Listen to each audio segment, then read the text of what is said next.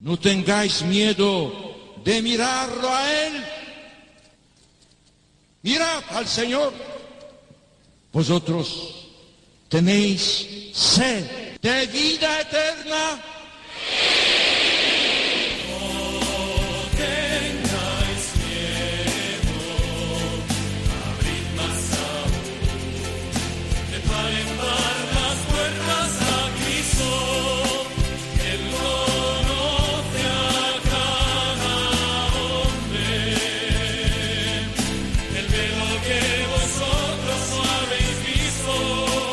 Comienza No tengáis miedo con el padre Juan Francisco Pacheco.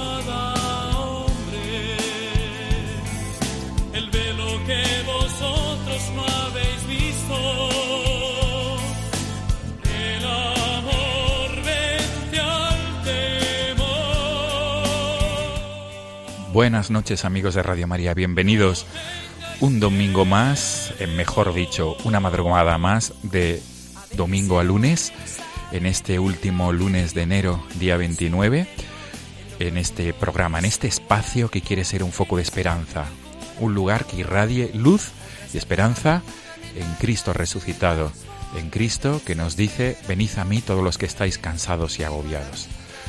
En esta noche, amigos, en esta madrugada, vamos a detenernos en dos noticias y para ello hablaremos con dos personas, con dos testigos que nos van a transmitir esperanza, mucha confianza. La primera parte del programa estará dedicada a hablar con la hermana Leticia Montero. Ella es la directora general de la obra de las doctrinas rurales.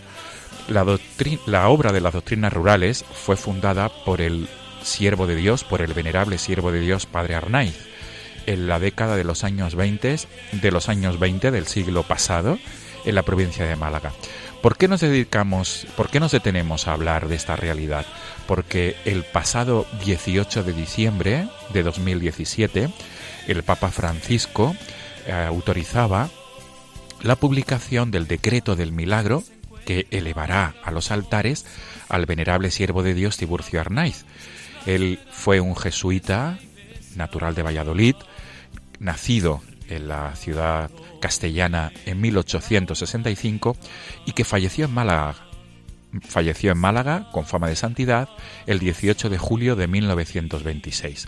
Su cuerpo reposa en la iglesia del Sagrado Corazón de Jesús de Málaga. Para hablar de la obra del padre Arnaiz, para hablar de lo que él llevó a cabo en Málaga, en Andalucía, vamos a conversar con la que hoy es la directora de la obra que él fundó en, en el siglo XX, la directora de las misioneras de las doctrinas rurales. Y en la segunda parte, amigos, vamos a trasladarnos hasta la diócesis de Getafe para hablar con uno de sus sacerdotes. Vamos a ir hasta la parroquia de Boadilla del Monte del Santo Cristo de la Misericordia, porque allí se encuentra, a través del hilo telefónico, Javier Siegris, Ridruejo, que es el párroco de esta iglesia de Bodilla del Monte. Él tiene una pastoral mm, en la cual trabaja desde hace años, muy eh, cercana con las personas que sufren y de una manera muy especial, muy cerca de aquellos que han perdido algún ser querido. Y para hablar de esta pastoral, para hablar de esta experiencia con las personas que han sufrido esta realidad, vamos a conversar con él para que nos transmita, para que nos ilustre cómo ha sido su experiencia con todas estas familias que han perdido algún ser querido y que han encontrado la confianza y la esperanza en Cristo resucitado. Amigos, este es el sumario del programa. Bienvenidos una madrugada más. Comenzamos.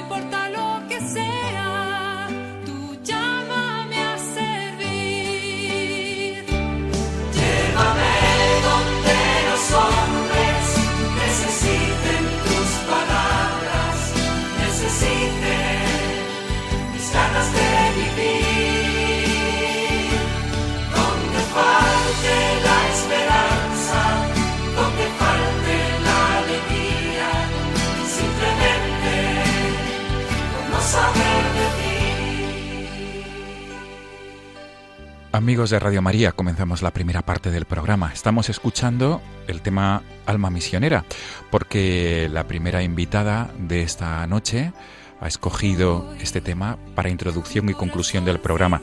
Tenemos al otro lado del hilo telefónico a la hermana Leticia Montero. Ella es la directora general de las misioneras de las doctrinas rurales, la obra que el padre Arnaiz, el futuro beato padre Arnaiz, fundó en Málaga en, los, en la década de los años 20 del siglo pasado. Hermana Leticia, buenas noches. Buenas noches, don Juan Francisco. Y gracias por atendernos a estas horas de la madrugada. La primera pregunta de recibo es, ¿por qué ha querido usted que sonara esta música de fondo, Alma Misionera? ¿Qué entraña para usted este tema?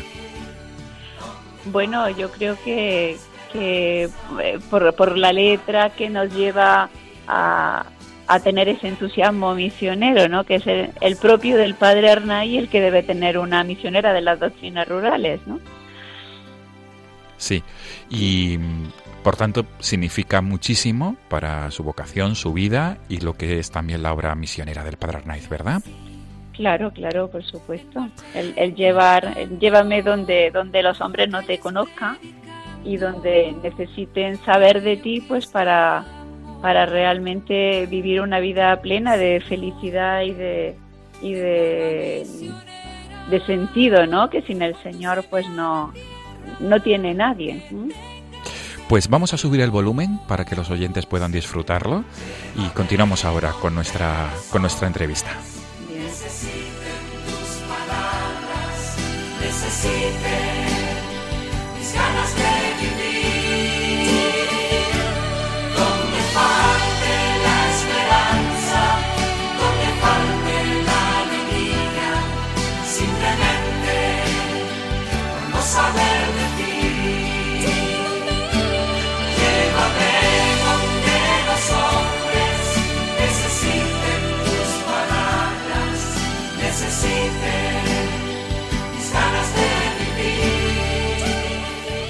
Al fin y al cabo, el tema musical, hermana Leticia, eh, resume el afán misionero, ¿verdad?, del padre Arnaiz y de lo que él fundó, que hoy en día pervive, que es la obra de las doctrinas rurales. Quiero entender, ¿verdad? Mm, sí, es que yo creo que el espíritu cristiano o es misionero o no es cristiano, ¿no? Yo creo que, pero bueno, uno estamos llamados más, pues, al apostolado directo y otros pues están llamados a, ayudarnos mm, pues con, la oración, con el, con el sacrificio, ¿no? Pero eh, tanto las almas contemplativas como las de vida activa, todos estamos llamados a, a dar a conocer al Señor, ¿no? Pues vamos a entrar de lleno, por tanto, en esta entrevista y el tema que nos que nos trae eh, hablar con usted en esta madrugada de 29 de enero es la noticia mm, que tuvo lugar el pasado 19 de diciembre. El 19 de diciembre, en la sala de prensa de la Santa Sede daba a conocer que el Papa había recibido, el Papa Francisco había recibido el día anterior, el lunes 18 de diciembre, al cardenal Angelo Amato, prefecto de la Congregación para la Causa de los Santos, y le autorizaba a la publicación del milagro, del decreto de milagro que validaba la próxima beatificación del venerable siervo de Dios, Padre Arnaiz. Por tanto, mm, tenemos, digamos, en, en, este año 2018 una beatificación, otra beatificación en España, que es la de este santo jesuita. Vamos a comenzar, si le parece bien, hermana Leticia, hablando de, de usted. ¿Quién es la hermana Leticia? Cómo conoce la figura del padre Arnaiz y qué le lleva a la hermana Leticia Montero a formar parte de las misioneras de las doctrinas rurales. Por favor. Mm, bueno, mm, a ver, yo de, de mí, yo soy eh, granadina y tuve la, la, la dicha de, de, que las misioneras de las doctrinas rurales pudieran trabajar en mi pueblo natal, y que es Chauchina, y, entonces pues allí conocí su, su, labor apostólica, su labor misionera y una inquietud que, estaba ahí en la adolescencia y en la, en juventud, eh, la llamada del Señor, pues a, a, ser, a ser misionera, pero quizás más en, en, tierra gente, fuera de España, pues mm, mm, me di cuenta que, que, en España también hacía mucha falta el, el llegar a, a, los sitios pues donde no se conocía al Señor. Y bueno, me, enamoré de este carisma y entré en la obra en el, en el año 85 y, y nos va a tocar pues a, a las misioneras que, que estamos en, en esta generación, pues vivir pues la, la, subida a los altares, la beatificación de, de nuestro fundador, que, que, realmente ha sido una, una beatificación muy esperada, porque el padre Arnay muere con una fama de santidad mm, muy grande. Y entonces pues llevamos casi un siglo esperando que llegue, que llegue ese, ese momento, ¿no? El halo de santidad ya que, rodeaba la vida del padre Arnay en el momento de su muerte, mmm, hacía que la, que la gente, pues por la calle, los cocheros de Málaga decían, pues este es el, ahí va, el, el cura santo, ¿no? Y, y cuando se recogieron los testimonios en el año 90, pues eh, recuerdo una, una señora que, que decía, le, le, dijo a su hija, es que van a venir, va a venir el notario, porque al padre Arnay lo van a hacer santo. Y esta señora le dice, ¿que lo van a hacer santo? El padre Arnay era santo. Dice, pues, y, y, sobre todo yo creo que, que eh, un hecho que me gustaría también resaltar es que el mismo San Manuel González, que era entonces obispo de Málaga, a la muerte del padre Arnay, y el que ofició la oración fúnebre día siguiente de su muerte en la iglesia del Sagrado Corazón, pues ya lo canonizó, le dijo a los presentes, mm, sé otros padres Arnay, porque, porque el mundo no, no se ha de salvar ni con combinaciones políticas ni con muchos discursos, sino con santos y solamente con santos. Entonces, pues mm, claro, para nosotras pues es, es un momento pues muy, muy esperado. Sí, quizá muchos oyentes de Radio María en esta madrugada y después, posteriormente, a través del podcast, sepan quién es el padre Tiburcio Arnaiz, pero quizá otros no, no hayan oído hablar de él. ¿Cómo resume usted la vida de, su fundador? Bueno, su, para los que no le conocen sucintamente, pues eh, el padre Arnaiz nació en el 1865 en Valladolid de una familia humilde, una familia muy cristiana. A los, mm, se queda huérfano de padre a los cinco años y muy a los trece siente la llamada a la vocación sacerdotal. Entonces, eh, algo que quizá mm, muchos oyentes no conozcan, porque como eh, la fama de santidad mm, del padre Arnay se alcanza en su, en su época de misionero, de jesuita, pues mm, algunos no saben que el padre entra en la compañía de Jesús con 37 años. Antes fue sacerdote diocesano de, de Valladolid, en su seminario estudió, fue párroco de Villanueva de Duero, un pueblecito de, Valladolid, y después de Poyales de, del Hoyo, hasta que muere su madre, y, y, entonces él siente una conversión dentro de, de, ya de la llamada al sacerdocio, ¿no? Y, y, un deseo de entregarse más al Señor. Entonces él entra en la compañía de Jesús en 1902 en la provincia entonces de Toledo y Andalucía, que estaban juntas, y viene al noviciado de Cartuja, y a partir de, del año de, de 1909 empieza sus ministerios, primero en Murcia, donde ya destaca, ya, ya, ya es, muy curioso porque los testimonios que tenemos de las personas que le conocieron como párroco, en Poyales del Hoyo sobre todo, que estuvo durante nueve años de, de, párroco, pues decían que era pues un buen sacerdote, mm, preocupado de su parroquia, no se moría nadie sin sacramentos, con mucho arte para la catequesis de los niños, mm, quería mucho a la gente, con mucho don de gente, Mm, que se lo, conservaría después como, como misionero, pero no destaca esa, esa, ese rasgo de, virtud heroica, ¿no? de santidad. En cambio, cuando el padre termina su noviciado en la compañía de Jesús, mm, sabemos que hizo el, el propósito de, de, de, de, entregarse del todo al Señor, de no perder tiempo y de, y de ser el último en todo, no quejarse de nada, es decir, venía con unos deseos de, de santidad muy grandes. Entonces, en Murcia ya la gente, las personas que empiezan a confesarse con él, a tratar con él, empiezan a decir, este padre es un santo y hace santos. En Murcia solamente va a estar durante, durante tres años y en el, en el 1912 llega a Málaga. Entonces, Aquí en Málaga es donde la fama de santidad, mm, eh, vaya, ya corre a, velas desplegadas, ¿no? Porque el padre cuando llega a Málaga, por este tiempo, hace un pacto con el corazón de Jesús y le dice, Señor, si me das diez años de vida, yo prometo matarme por tu gloria. Y así lo hizo. Entonces, en Málaga es donde, donde es conocido pues como, como el gran apóstol de Málaga, el gran apóstol del corazón de Jesús, y es donde despliega pues su, su, su obra más, más grande de, de, apostolado y de santificación personal también suya. Y el padre Arnaiz, por tanto, mm, llega a convertirse en, en un santo, entre comillas, en, en, la, en la sociedad malagueña, y no solamente malagueña, sino en la sociedad de Andalucía que le tocó vivir. Eh, mm, el padre Arnaiz además se caracteriza por su devoción al corazón de Cristo, de hecho es conocido como el apóstol del corazón de Cristo.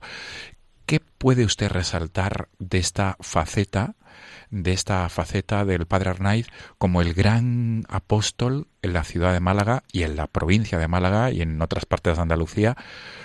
¿Cómo extendió el Padre Arnaiz esta, esta devoción al Sagrado Corazón de Jesús? Yo, creo que es, algo muy importante y yo creo que es algo que, debemos de resaltar en este tiempo que, va a transcurrir hasta su beatificación porque mm, todo el celo apostólico tan impresionante del Padre Arnaiz tiene su base en, en ese mm, amor ardiente y en esa consagración profunda y verdadera al, al divino corazón, ¿no?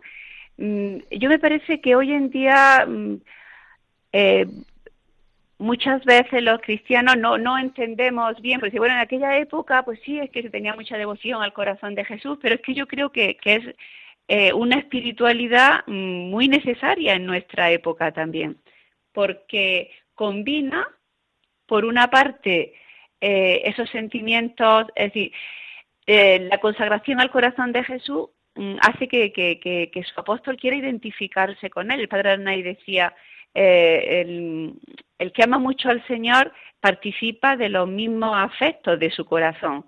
Entonces, la devoción al corazón de Jesús imprime eh, por medio de la consagración, una identificación con los sentimientos del Señor y por lo tanto con, la ternura, con la misericordia, con la humildad propia de, toda la espiritualidad cristiana, ¿no? Y de todo el espíritu de la bienaventuranza.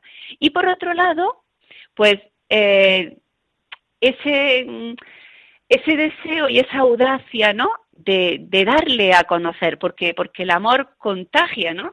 El padre Arday tiene una, una máxima muy bonita que dice, un espíritu lleno de Dios y enamorado del bien del alma, cuanto más trabaja, más ama. Y es el trabajo como la leña que ceba el fuego del divino amor. Entonces, ese fuego que él tenía dentro es el que le lleva a dos cosas. A una, a, desplegar un apostolado mm, tremendamente mm, grande porque son muy pocos años. Es decir, yo intento resaltar siempre que el padre Array llega a Málaga en el año 1912 y muere en 1926.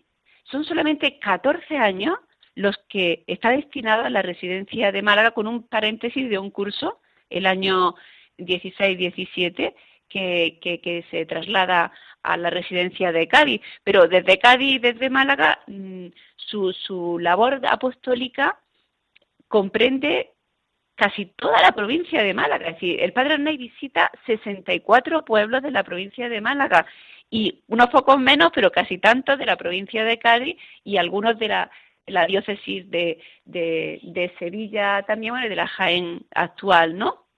Pero, ¿cómo es posible que despliegue esa actividad tan grande? Pues el, el celo que tiene de dar a conocer al Señor, ¿no? De, de, de no conformarse pues con las personas que ya en Málaga mm, venían a la iglesia del Sagrado Corazón, eh, se confesaban con él, tenía pues un confesonario muy nutrido, unas tandas de ejercicios espirituales, tanto religiosas como sacerdotes, como a maestros, mm, como a, seglares de, la sociedad malagueña, que el primer impulso del padre Hernay es, es hacer Mm, crecer el nivel espiritual de todas estas personas que, como si dijéramos, podríamos decir, estaban dentro de la iglesia, ¿no? Pero de tal manera los entusiasma y los contagia de su celo apostólico que consigue que ellos se, se, impliquen también, no solamente económicamente ayudando a los más pobres, a los más necesitados, sino con sus propias personas. Pues yo creo que es algo que tenemos que destacar y, y, y mm, eh, pedirle al Señor que, que, que, nos sirva de ejemplo, ¿no? Es decir, implicar, implicar a estos seglares de la sociedad malagueña de clase media y alta en apostolado, no ya de sencillo, pues de una catequesis o, o de, o de un rato ¿no? de apostolado, sino en, en apostolados heroicos, de, entrar en la zona más conflictiva, más pobres, más anticlericales de, de la sociedad malagueña y luego eh, a las cárceles, a los hospitales, a los enfermos en sus propias casas y después pues a los campos, que eso ya es algo heroico y que es la obra pues más, mm, más específica y, que más ha perdurado en el tiempo de la labor del Padre Andrés porque la continúan las misioneras de las doctrinas rurales, ¿no? La labor de las doctrinas rurales se debe también a una persona que quedó enamorada del carisma del del futuro beato padre Arnaiz. Me estoy refiriendo a la fundadora de las misioneras. Ella eh, conoció al padre Arnaiz en Málaga y ella es la que mm, eh, empezó, ¿no? Junto con el padre Arnaiz, esta labor que ustedes están llevando a cabo. ¿Cómo, cómo pues podría resumir en esta madrugada quién era esta mujer? Eh, ¿Quién era María Isabel González del Valle, fundadora de las misioneras? Eh, María Isabel eh, y el padre Arnay se ve muy claro cómo, cómo la providencia del Señor pues va suscitando las personas y, y, y los medios necesarios ¿no? para, para los distintos carismas ¿no? que hay dentro de la Iglesia. Mm, es muy curioso que, que el padre Arnay poco antes de conocer a María Isabel, es cuando constata, porque eh, mm, podríamos resumir que, bueno, podríamos decir que el padre Arnay hasta el año, hasta 1916, 17, hasta antes de, ese, de ese, año que está en, en Cádiz, pues mm, las escapadas apostólicas que hace fuera de la capital malagueña, él sobre todo está muy dedicado a, la capital, a los barrios marginales, a la cárcel, al hospital, al director del apostolado de la oración, a la rehabilitación, reavivar pues de, unos pocos cientos de personas que había a miles de personas que consigue mm, entusiasmar ¿no? en, ese carisma de, de la consagración al divino corazón, ¿no? pero a partir de, su vuelta de Cádiz, mm, empieza, mm, ya hay otro padre que, tiene un poquito coordinado toda esa labor que él había empezado de poner escuelita y catequesis en, los corralones, en las zonas marginales de Málaga. Entonces empieza mucho su apostolado por los pueblos y él constata pues eh, que debido a, la geografía malagueña pues tan montañosa, pues hay muchas personas que viven aisladas en barriadas o en pueblecitos, en aldeas, que, que, están a una hora, dos a tres horas de camino de los pueblos más cercanos donde pueden tener una asistencia cultural y religiosa, es decir, de la iglesia más cercana. Y entonces mm, se da cuenta del desamparo tan grande, la ignorancia religiosa tan tan grande en que viven todos estos cristianos que están solamente pues, bautizados y, poco más. Entonces, justamente en ese momento que, él se da cuenta de esta realidad, aparece María Isabel. María Isabel González del Valle es una chica de la alta sociedad mm, asturiana y ella también ha sentido una llamada del Señor en unos ejercicios espirituales donde, donde dice que yo me he enamorado del Señor y yo siento, sentía el deseo no de, consagrarse pues eh, en una institución, una vida religiosa mm, pues estable, pues con sus casas, su noviciado, su colegio, o, sino su intuición, lo que, lo que ella le dice al padre Arnay cuando se encuentra con él es que quería ir con su casina a cuesta dando a conocer a todos el Padre que tenemos y siente un deseo de una vida mm, itinerante para llegar a los sitios donde no llega nadie, ¿no? Y en ese momento el padre Hernay, que también tenía la misma intuición, pues le dice, pues usted sería capaz de irse pues, a estos pueblos, yo acabo de venir, donde empieza nuestra obra, que es una eh, barriada de, perteneciente a, Cártama, pero muy, muy cercana a Pizarra, aquí en la provincia de Málaga, la sierra de Gibralgalia. Él acababa de, venir de una misión en Pizarra y, subió a la sierra de Gibralgalia y constató allí, eh, estando unas cuantas horas o volvió por, por dos veces antes de venirse para Málaga porque se quedó muy impresionado de ver que vivían más de mil personas y que estaban bautizados porque bajaban a bautizarse a, Pizarra, pero casi nadie, ningún, nadie había hecho la primera comunión porque no habían tenido oportunidad de una instrucción que les diera a conocer al Señor, ¿no? No tenían iglesia, no tenían capilla, la iglesia más cercana pues a horas de camino. Entonces, él viene con esa intuición, pero cuando lo comenta con sus catequistas, que están aquí trabajando ya en Málaga, en los barrios marginales, pues claro, ellas dicen, no, claro, no es lo mismo mm, volverte a casa por la noche, aunque estés eh, trabajando en un apostolado pues muy intenso, muy bonito, muy directo en todos estos barrios, que, irse, que irse al campo a vivir con ellos y como ellos y, y con todas las privaciones que suponía pues el, el, salir de sus casas y, vivir pues el tiempo necesario no para, para poder instruirle y para poder facilitarles que luego ellos pudieran seguir transmitiéndolo a su hijo ya. Y entonces pues María Isabel aparece y, él le dice pues usted sería capaz de, de, irse a esta barriada y empezar allí lo que después se van a llamar pues las doctrinas rurales que, que es vivir con la gente, con las mismas personas, las personas en los campos, como ellos, con ellos, y interesarse por todas sus necesidades, por todas sus su dificultades. Entonces, eh, mm, una cosa que hay que resaltar mucho también, me parece a mí, en, la vida del padre Arnay, es el interés tan grande que tiene por difundir no solamente la fe, sino también la cultura. Él, veía que, que un cristiano mm, eh, tiene, que tener una piedad sólida, bien fundada, ¿no? Y para eso, pues, pues mm, era necesario que aprendieran a leer, a escribir, a, a, eh, dignificar a toda la, toda la persona, ¿no? Y, y entonces, pues, en, en todas sus eh, las escuelitas que pone, tanto por los corralones como por, por los campos, pues se preocupa de, que se den unas clases de cultura general que dignifiquen también, ¿no? La, mm, a, las personas que, que están viviendo en, en esa falta de, de, de, escuelas también, ¿no? Que, que, que había, que luego, pues, Herrera Oria mm, concluiría o redondearía esa, esa misión pues con, con el, escuelas rurales, ¿no? Con, con el magisterio rural, pero las primeras escuelas rurales y las primeras capillas de escuela las puso el padre Arnay por los por los campos por los campos de, de Málaga. Entonces, María Isabel es la primera de sus dirigidas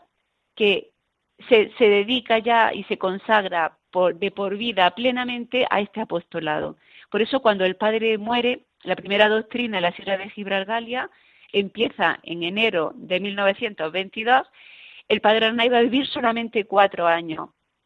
Y durante esos cuatro años, animados por, por el celo de, del padre Arnay, por, por, la audacia también de María Isabel de haberse ofrecido a esta doctrina y haber visto que en unos pocos meses aquel pueblecito donde cuando el padre llegó no hubo nadie que supiera hacer la señal de la cruz, y que al cabo de pocos meses aquel pueblo se había convertido en, en, unos fervientes católicos que visitaban al Señor todos los días, que rezaban el rosario incluso cuando se iban a la, a la era. Es decir, al ver el cambio tan grande que en pocos meses se puede hacer en un alma sencilla, con deseos de conocer al Señor, pero que no, que no ha llegado a conocerlo por, por, por, por, esa, por esa falta de, alguien que llegara hasta él, pues eh, viviendo el padre se, se tuvieron más de 20 doctrinas.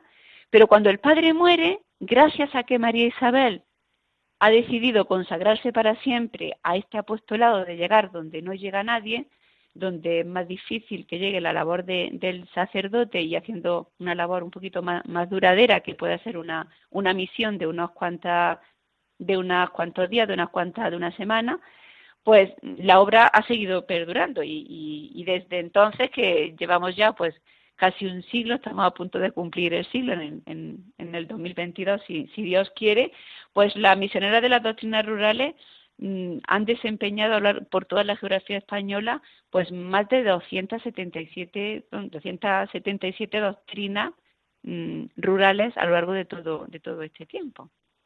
Muy bien, hermana Leticia, el, estamos disfrutando sobremanera con esta entrevista, pero el tiempo apremia, nunca mejor sí. dicho. Y entonces, ya por último, mm, para ir concluyendo esta entrevista, eh, la pregunta que no puede pasar desapercibida es, eh, ¿qué entraña la figura del padre Arnaiz? ¿Cuál es el mensaje desde su punto de vista como directora de la obra de la doctrina rurales, como hija de, de su fundador del futuro beato, si Dios quiere, el padre Arnaiz, ¿qué mensaje mm, más importante transmite el padre Arnaiz a la sociedad actual? Y estoy pensando en los oyentes de Radio María que nos están escuchando en esta noche o luego a través del podcast del programa que estén de una manera especial sufriendo o en, o en situación de, de desasosiego. ¿Cuál sería el mensaje principal del padre Arnaiz para nuestra sociedad? el mensaje principal, bueno, yo creo que mmm, usted me dice de las personas que estén sufriendo, pues eh, eh, es impresionante leyendo la correspondencia de, del padre Arnay a su dirigido el no tener miedo a la cruz, el darnos cuenta de que el sufrimiento, de que las dificultades, mmm, eh, tanto en la vida mmm, apostólica como como las dificultades personales, ¿no? Por enfermedades o por sufrimiento de las personas, que todo tiene un sentido, que, que, la salvación se hace desde, desde la cruz y que cuanto, cuando se ama mucho, pues siempre no, se cree uno que da poco, ¿no? Y que esa identificación con el Señor es lo que realmente da la verdadera felicidad en un mundo donde nos están vendiendo que la felicidad está en huir de todo lo que signifique sufrimiento. Yo creo que el cristiano tiene que recuperar, recuperar que nos gloriamos en Cristo y en Cristo crucificado. Y la, la cruz es camino de libertad si se vive junto con el Señor. Pues nos quedamos con este mensaje La cruz es camino de libertad. Y esto de la vida, de la espiritualidad y del trabajo realizado por el venerable siervo de Dios, Padre Tiburcio Arnaiz. Si Dios quiere, estimamos que será la beatificación a lo largo de este 2018, ¿verdad? Sí, sí, sí, eh, creemos que sí. Esperamos que se confirme la fecha, pero seguramente en otoño de este año pues tendremos la, dicha de, vivir la, beatificación de, del Padre Arnaiz. Pues desde A la que invitamos a todos los oyentes de Radio María. Por supuesto, esto hay que subrayarlo. Sobre todo a conocer su figura. Yo creo que buscar la manera de conocerle mejor porque es una figura que nos puede hacer mucho bien a, a, todo, a todos los cristianos. Pues le invito, hermana Leticia, a, a, a, describir cuál es, a decir cuál es la, página web del Padre Arnaiz para que los oyentes de Radio María puedan conocerlo, aquellos que no lo conozcan. El Padre Arnaiz mm, tiene su proceso, de, su proceso de beatificación y canonización está abierto en la diócesis de Málaga, tiene un patronato, si no me equivoco, y este patronato tiene además un, portal, un portal online donde se puede descubrir más su figura, ¿verdad?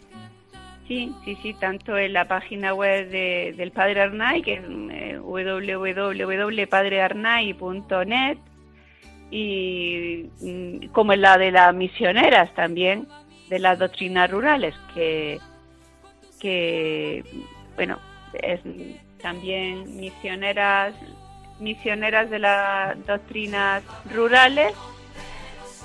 Sí. Arroba, no, punto com, eso es. Sí, pues repetimos la URL de la, del portal para conocer la, la, figura del Padre Arnaiz, del portal del patronato del Padre Arnaiz, que es www.padrearnaiz.net y la página web de ustedes es www.misionerasrurales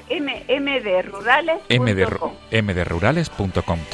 Pues hermana Leticia Montero, nos quedamos con este tema de fondo que es Alma Misionera que usted ha escogido para introducción y conclusión de este diálogo nocturno.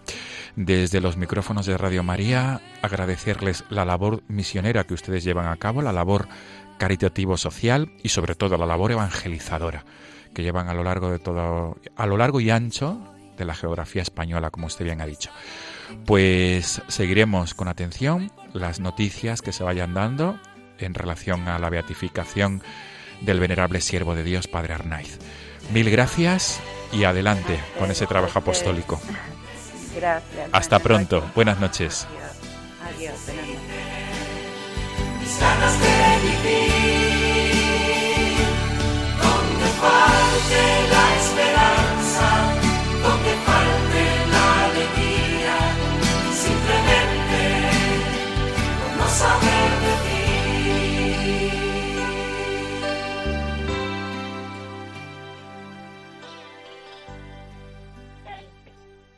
Están escuchando No tengáis miedo con el padre Juan Francisco Pacheco.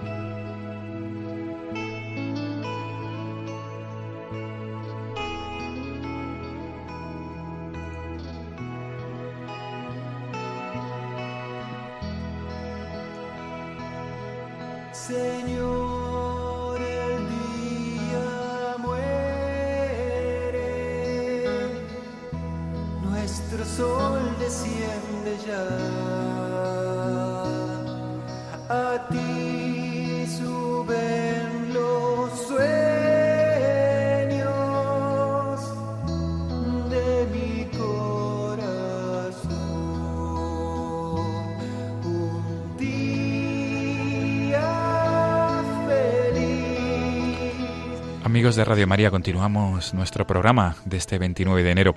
Estamos escuchando Oración de la Noche de Daniel Poli. Este tema musical ha sido escogido por el invitado, que está ya al otro lado del hilo telefónico, que es el párroco de, del Santo Cristo de la Misericordia, el templo de Boadilla del Monte, eh, cuyo párroco es Javier Sigris, que nos acompaña esta noche a través del teléfono. Javier, padre Javier Sigris, buenas noches. Buenas noches. y gracias por atendernos en esta madrugada. Muchas gracias a vosotros. La primera pregunta de recibo, eh, Javier, ¿por qué este tema, Oración de la Noche de Daniel Poli? Pues porque eh, es una canción que mm, ayuda a entender lo que yo o lo que nosotros entendemos por pasar al cielo, ¿verdad? Justamente lo que está cantando ahora, un día feliz, me llenarás de eternidad, ¿eh? que es que es lo que consideramos que sucede cuando uno se va a la vida eterna, que es para lo que estamos hechos, ¿verdad? Desde luego. Pues si te parece bien, vamos a subir durante unos segundos el volumen para disfrutar más a fondo de ese tema de Daniel Poli. Y ahora proseguimos el, el diálogo.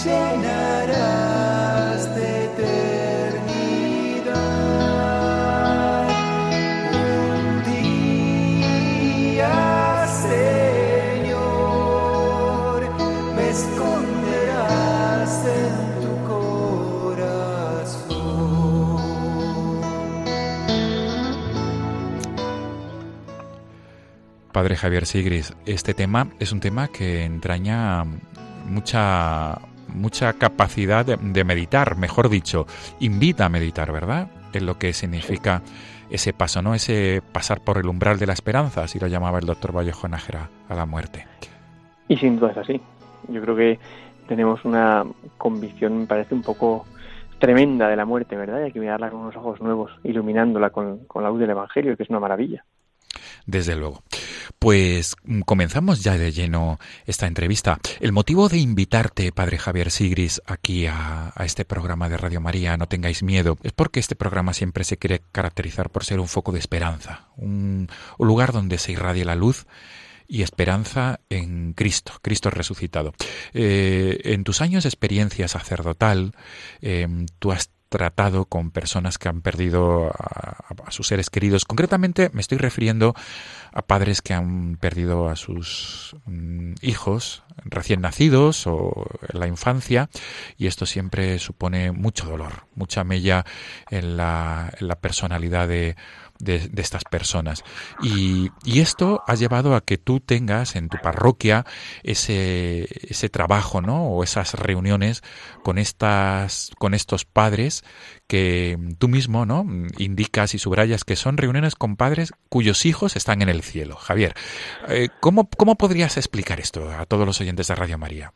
¿Qué es este trabajo? sí. Es que, vamos a ver, a mí me pasa como a todo el mundo, ¿verdad? Cuando a mí me pidieron en su momento que eh, fuese a la unidad de oncología del Hospital Montepríncipe a ayudar a los padres cuyos hijos han ido al cielo, pues yo pues, me asusté como todo el mundo, ¿verdad?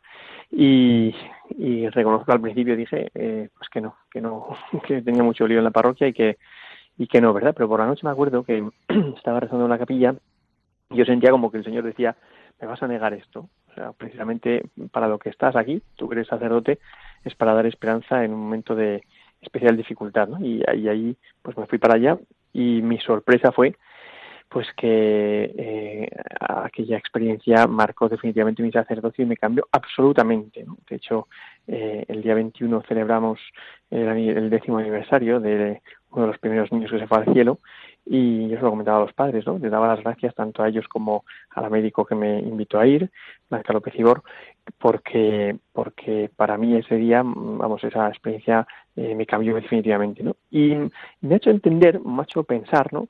Pues que, que tenemos una concepción de la muerte tan pagana, tan, tan del mundo, o sea, de hecho, Ahora cuando estaba escuchando la introducción yo pensaba que no, que no, que los padres no pierden a los hijos cuando se van al cielo.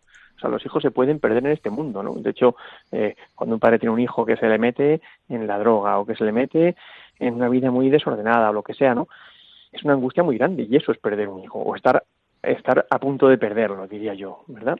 Sin embargo, cuando uno lo, lo tiene en el cielo, pues lo que pasa es que cambia de aspecto o que ya no lo ves como lo veías antes, pero es justamente el hijo que tienes la certeza de que no lo has perdido. Ese es el único que está en su sitio.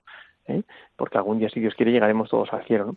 Y, y, lo de, y lo de que son padres cuyos niños están en el cielo, pues es porque son niños pequeños que, que, han pasado la vida eterna, entonces pues no tienen pecados personales y se les ha perdonado el pecado original por el bautismo, tenemos la absoluta certeza, ¿verdad?, que están en el cielo y eso es una fuente de alegría, fuente de esperanza. De hecho, por eso cuando muere un niño eh, no se celebra una misa de funeral ni se le nombra en el momento de difuntos. No se pide que Dios le perdone los pecados, sino que se le nombra, como si se le nombra, se le podría nombrar en el de los santos, ¿no? Pero lo que se hace es pedir por los padres, es una misa de gloria que se llama, y es una misa de alegría, dolorosa, pero de alegría, ¿verdad? Sí. Eh, Javier, mm, has comenzado hablando de, esta labor como, digamos, pastoral hospitalaria, de acompañamiento uh, a padres en la, en la, en la sección ¿no? ¿no? De, de, oncología de, del Hospital Puerta de Hierro de Madrid. Eh, Montepríncipe, Montepríncipe. Montepríncipe, perdón. Sí. sí. Eh, subrayamos, eres párroco en Boadilla del Monte, en la diócesis de Getafe. Y entonces, digamos que eh, tu trabajo, o mejor dicho, esta labor de acompañamiento comienza ahí, ¿verdad? Este fue el, digamos, el, el, la génesis de, este trabajo de acompañamiento. Efectivamente, sí, eso empezó, pero, pero porque o sea, no fue un mandato del obispo que como tal me mandó para allá, sino que fue casi una petición, una súplica, cuando vino aquí este médico con la madre de un niño que salía del cielo, y me acuerdo que la petición que me dijo es, necesito que ayudes a los padres a mirar al cielo y eso me impresionó mucho, ¿no?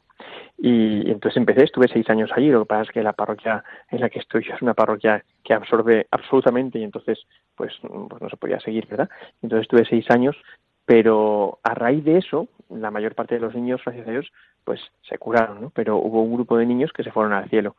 Y entonces, eh, pues con los padres, con los que te ha unido algo muy grande, ¿verdad? Porque, porque recuerdo que una madre me decía, cuando quedé con ellos para, para verles después de haber eh, celebrado la misa de gloria y el entierro de su hijo, me acuerdo que les llamé por si me invitaban a cena y tal, y me decían, bueno, es que hace un mes que no vemos a nadie más que a los de la familia. Y entonces le dije, ah, pues os agradezco mucho que me hayáis invitado a cenar.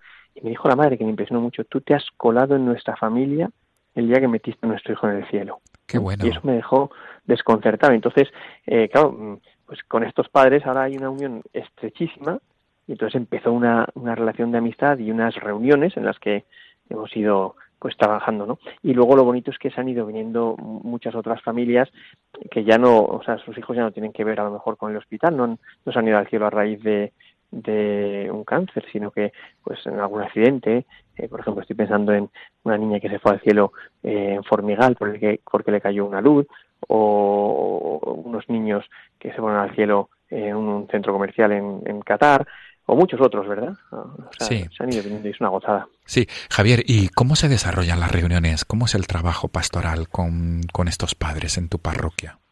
Pues mira, si puedo decir, eh, la, por contarte un segundito, la génesis de esto fue porque hay, evidentemente en muchos sitios hay lo que llaman grupos de duelo, ¿verdad? que pues van ahí y tal y se consuelan unos a otros y tal. Entonces yo recuerdo que unos padres les dije, ¿por qué no vais a este grupo? tal y, y me decían ellos, es que no queremos ir a llorar, ¿no? queremos mirar con esperanza, porque es verdad que eh, la experiencia de cuando los niños han ido al cielo pues ha sido muy fuerte. En el hospital pues se intentaba que en el momento en que el niño se iba al cielo estuviese el cura ahí en la habitación, ¿no? Y a mí me marcó mucho un niño que se fue al cielo y me acuerdo que yo eh, estaba con los padres y les decía, venga Carlitos, que solo te falta ya un paso para entrar en la vida eterna, ¿no? Y así se fue, así se fue al cielo, ¿no? Y claro, eh, habiendo vivido una experiencia de triunfo, pues no tenía sentido meterte en un grupo de duelo, ¿no?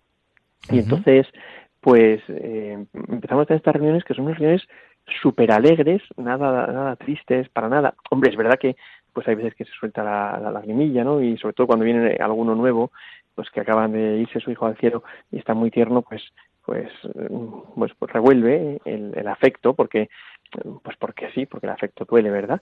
Ahora, eh, son unas reuniones cuya nota es la alegría. De hecho, a mí me han enseñado estos niños y estos padres que lo contrario de la alegría no es el dolor. ¿eh? Lo contrario de la alegría es la tristeza y lo contrario del dolor es el gozo, ¿eh? es el placer, mejor dicho.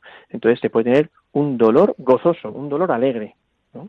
Y entonces son reuniones de mucha alegría, pues con su dolorcito, vamos, su dolor que va en el corazón, ¿verdad? Y, lo que se trata es, pues, de reconocer que por la comunión de los santos seguimos todos unidos y que estos niños eh, no están muertos, están más vivos que nosotros, ¿no? Nosotros tenemos una existencia cuya horizonte es la muerte. Estos niños tienen una existencia cuyo horizonte definitivo ya es la vida eterna, la vida en plenitud. Entonces, eh, yo me atrevería casi a decir que están más vivos que nosotros, ¿no? porque ya no, ya no influye en ellos la muerte para nada. ¿no? Entonces, las reuniones como tal, pues son unas reuniones de mucha alegría. ¿Y qué hacemos en las reuniones? Pues eh, solemos preparar cada vez un matrimonio, un texto eh, que intente hacernos profundizar en, en, o sea, en la experiencia profunda de la vida, porque lo que te das cuenta cuando pasa una cosa de estas es que el mundo vive muy superficialmente, que los problemas del mundo muchas veces son bobadas, ¿no? Como dicen los propios matrimonios, son chuches, ¿no? Por lo que la gente se preocupa, ¿verdad? Y entonces buscamos un texto que, pues, por ejemplo, de, del libro de Víctor Frankl, El hombre en busca del sentido, o bueno, de algún otro libro así que les pueda ayudar o que hayan leído, o a lo mejor una canción, ¿no? Pues, por ejemplo, está Daniel Poli, y entonces la ponemos o leemos el texto y luego ya empezamos a hablar y a comentar cada uno. Con, pero eso sí, con la presencia muy grande de los niños, que eso es una, una maravilla, hablando de ellos con gozo, con alegría, casi como presumiendo de ellos. ¿eh? Qué bueno. Javier, eh, esta noche posiblemente mientras se está transmitiendo este programa eh, haya personas que hayan pasado por esta situación de la que hablas, padres que hayan perdido a sus hijos, a sus hijos pequeños, me refiero. Que no los han perdido, que los tienen en el cielo. Que los tienen en el cielo, efectivamente. Gracias por el matiz, que es muy importante, desde luego. Sí. Es que es que el lenguaje, el, el lenguaje marca mucho. Efectivamente, efectivamente. Tienes toda la razón. Eh, estos padres que, que, cuyos hijos están en el cielo y o luego posteriormente a través del podcast también se puede rescatar esta entrevista y que pueda ayudar. Entonces, Javier, eh, una pregunta insoslayable en esta madrugada de 29 de enero es tu mensaje para los padres eh, que puedan estar escuchándonos ahora o posteriormente y que hayan pasado por esta situación de dolor. Yo les diría muchas cosas. Lo que pasa es que puede que no termine nunca, que es una maravilla, ¿no? Sí. Pero si, si, hay que decir así en cuatro líneas, ¿no? Sí. Lo primero que les diría es que, eh, eh, que aunque la apariencia cambie, su hijo sigue siendo el mismo y sigue estando, ¿no? O sea, de hecho, esa es la experiencia cotidiana que tenemos. Yo, yo no tengo la misma apariencia que tenía cuando nací y, sin embargo, mi familia se ha acostumbrado a irme viendo cambiar, ¿verdad? Y soy el mismo. ¿no? Como dicen los antropólogos, yo no soy lo mismo, pero sí soy el mismo. O sea, eh, pues soy el mismo niño que nació hace unos años, ¿no? Hace muchos años. Eh, entonces, en primer lugar, que esos niños siguen estando vivos. A mí me gusta decir que una cosa es que un niño muera y otra cosa es que uno lo mate. Lo mata cuando uno lo convierte en un pasado. De hecho, eso es otra cosa que no les dejo, vamos, que no nos dejamos, ¿no? En, el, en la reunión no dejamos eh, que hablemos de los niños en pasado, porque mi hijo era, no, mi hijo es, porque sigue vivo y se habla de él en presente, porque está. Entonces, en primer lugar, eso, que, los niños siguen estando. En segundo lugar, que sigue habiendo una relación muy estrecha de afecto entre los niños y sus padres y que, y que por esa relación de afecto, por el afecto que les tienen, yo les animaría que estuviesen, intentasen estar alegres, ¿no? Es verdad que uno no puede obligar a sus sentimientos, ¿no? Pero que no se abandonen a la desesperanza o al llanto. Eh, bueno, que te salen unas lágrimas, pues benditos a Dios, pero cuando uno tiene, por ejemplo, una, una madre tiene un niño pequeño en brazos, eh, si la madre está triste, el niño pequeño está inquieto, porque lo capta, lo capta, ¿no? Entonces yo a veces pienso que la única, si los niños están en el cielo, que están, y en el cielo es una gozada porque es donde estamos llamados a estar todos con Dios y es el lugar de la plena felicidad, la única puerta a la tristeza que pueden tener estos niños es ver a su gente triste, a sus padres, a sus hermanos tristes. Entonces, por, por lealtad y por, y por cariño hacia ellos, cuando uno se encoge el corazón y llora, pues que llore un poquito, pero bueno, ya está, ¿eh? no te angusties, que estoy muy bien, estoy contento y desde ahí tú me estás ayudando y ya está, ¿no? En tercer lugar, otra cosa que les diría es que no los conviertan en dioses, ya parece que no tienen más hijos que el que está en el cielo, ¿no? Pues es un hijo más. Y, y, y como hijo más, pues hay que tener una relación con él normal como, como cualquier hijo, ¿no? Yo les digo a los padres, oye, si tu hijo no te hace caso, échale la bronca, que para eso es su padre. ¿No? Y le dices, oye, ya te has ido al cielo, pero no te vas de vacaciones, estás ahí para hacer algo, ¿no? Entonces, que, que, se normalice mucho la relación. Eh, Eh, bueno, y eso principalmente. Bueno, y una, una última cosa también, ¿no? Recuerdo que mm, un par de niños se fueron al cielo, que se cayeron en la piscina en Houston, y entonces me fui a estar con los padres, porque su familia es de aquí de Boadilla, y entonces me pidieron que fuese allá a Houston con ellos, me fui para allá, y recuerdo que su madre, que es una mujer estupenda, pues estaba muy compungida, ¿no? Y, y me acuerdo que le dije, mira, tus hijos están ahora conociendo a los del resto del grupo, a los, a los niños del resto del grupo. Digo, pero imagínate todos los niños ahí reunidos, y entonces los niños están presumiendo y dice uno, ojo, pues mi madre es maravillosa, pues anda que la mía es fantástica. Digo, imagínate que los tíos tienen que decir, pues mi madre la pobre está ahí, echa un higo, la pobre echa un asco, pobrecita y tal, ¿no? Digo, no, hombre, no, que tus hijos puedan presumir de ti. Y esto es una maravilla porque cada vez que hablamos por teléfono o nos vemos, pues eh, me dice, oye, que mis hijos pueden presumir, ¿eh? Están bien orgullosos porque yo estoy fenomenal. Entonces, que los hijos puedan presumir también de los padres entre otras cosas, que aunque diría muchísimas. Desde luego. Desde luego. Javier Sigris, mm, y para ir concluyendo, porque la verdad es que estamos disfrutando sobremanera porque es una pastoral, no cabe duda, Javier, que es una pastoral también de periferia. Es una pastoral donde, las periferias existenciales de las que habla el Papa Francisco. Eh, Javier, eh, mm, ¿cómo? Pienso que estas reuniones son mensuales, ¿verdad? O, sí, más o menos, cada tres semanas o cada mes. Sí, y mm, una pregunta que, que se me hace ineludible es también, eh, ¿va creciendo este grupo? ¿Cómo van conociendo los padres eh, este tipo de, de reuniones de pastoral? Bueno, pues porque se corre la voz. Entonces, eh, ya hay muchísima gente que sabe que aquí está este grupo, que se llama Tortugas, porque uno de los niños se fue al cielo a una tortuga. ¿no? ¡Qué bueno! Y bueno, y luego tiene una definición muy bonita, ¿no? Porque ellos dicen que, eh, que ellos son como tortugas, que llevan un, un, caparazón encima que pesa y tal, ¿no? Y que sin embargo su, su gozo. Bueno, pues eh, se, se va corriendo la voz y de hecho ahora están viendo muchas parejas nuevas y ya estamos pensando en hacer otro grupo más, porque es que esto cada vez crece más. Qué bueno, desde luego. Pues Padre Javier Sigris, desde aquí, desde los micrófonos de Radio María, agradecer esta labor que estás haciendo, pastoral como sacerdote de apoyo, sobre todo de generar y de, y de consolar, como tú decías, ¿no? Que es lo que tú sentías en la oración, ¿no? Lo que tuviste, ¿no? En la oración, que es apoyo espiritual a estos padres. Pues, ¿Me dejas decir una última cosa? Desde luego, un adelante. Consejo a los, un consejo a los sacerdotes que no tengan miedo eh, de hablar con gozo y con valentía de la vida eterna en el momento de la muerte, porque es lo que la gente está deseando y a veces los curas vamos con mucho miedo. Desde luego, efectivamente, efectivamente. Pues nos quedamos con, con este tema de Daniel Poli que tú nos aconsejas y que ha servido de introducción y de conclusión para esta entrevista. Oración de la noche de Daniel Poli. Padre Javier Sigris, párroco en la diócesis de Getafe, de la Parroquia de Santo Cristo de la Misericordia.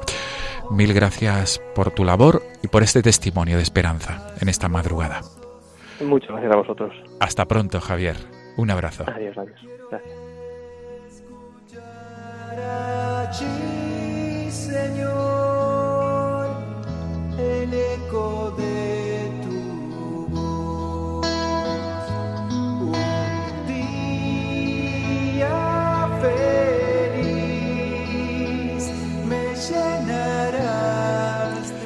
Amigos de Radio María, despedimos el programa de esta madrugada. Nos volvemos a encontrar hasta dentro, en, nos volvemos a encontrar en 15 días. La próxima semana tendrán con ustedes en este horario el programa Camino de Santiago con Manuel Varela, José Francisco Ruiz Jiménez y su equipo. Y ahora a continuación tendrán el programa Caminantes en la Noche con el Padre Jesús García y su equipo. Como siempre les dejamos el correo electrónico del programa. No tengáis miedo, arroba radiomaria.es. Repito, no tengáis miedo, arroba radiomaria.es. A través de este correo pueden ponerse en contacto con nosotros para preguntas, sugerencias o cualquier tipo de indicación que quieran hacernos llegar. Hasta dentro de 15 días, amigos.